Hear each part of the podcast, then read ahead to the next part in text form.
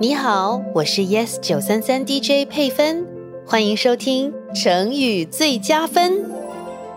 妈妈，今天我在学校门口捡到两块钱。哦，是不是走在你面前的人掉的？我不知道，当时只有我一个人。那你打算怎么用这两块钱？可以拿去买糖果吗？还是巧克力？嗯，在你拿去买东西之前，让我先说个故事给你听。从前，从前有一个名叫程程的小孩，虽然家境贫寒，但一家人很幸福。爸爸妈妈每天非常努力工作，程程和弟弟时时很懂事，知道父母赚钱辛苦，所以学会了照顾好自己，也会帮忙做家务。有一天，程程和时时下课后一起从学校走回家，来到楼梯口，程程看见地上有东西，是一个钱包。钱包是黑色的，看起来有点破旧，里面好像塞满了东西，肥肥满满的。程程拿起钱包，左看看，右看看，四周没有他人。弟弟时时兴奋地说：“哥哥，哥哥！”快打开来看看里面有多少钱！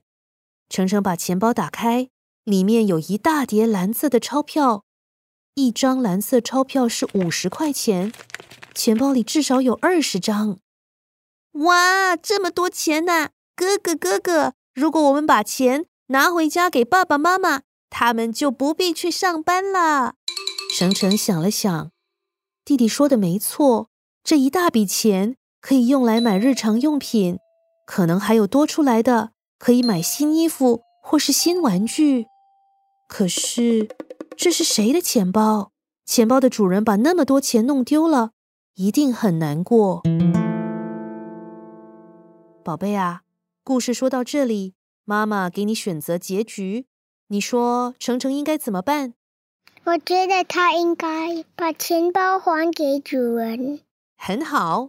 可是他怎么去找钱包的主人呢？程程想了好久，终于决定做对的事情。他和弟弟一起把钱包带到警察局。警察从钱包里的身份证找到了钱包的主人。原来弄丢钱包的是一位老先生，那笔钱是要给他病倒的太太买药用的。老先生找回钱包，不断感谢程程和时时。称赞他们是拾金不昧的好孩子。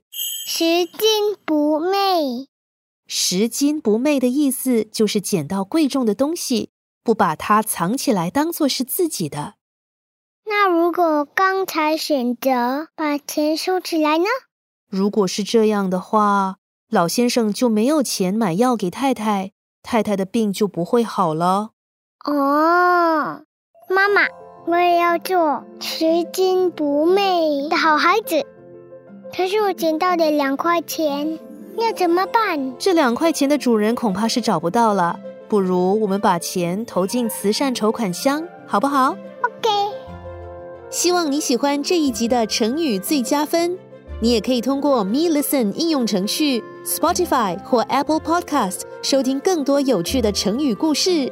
我是 Yes 九三三 DJ 佩芬，我们下次见。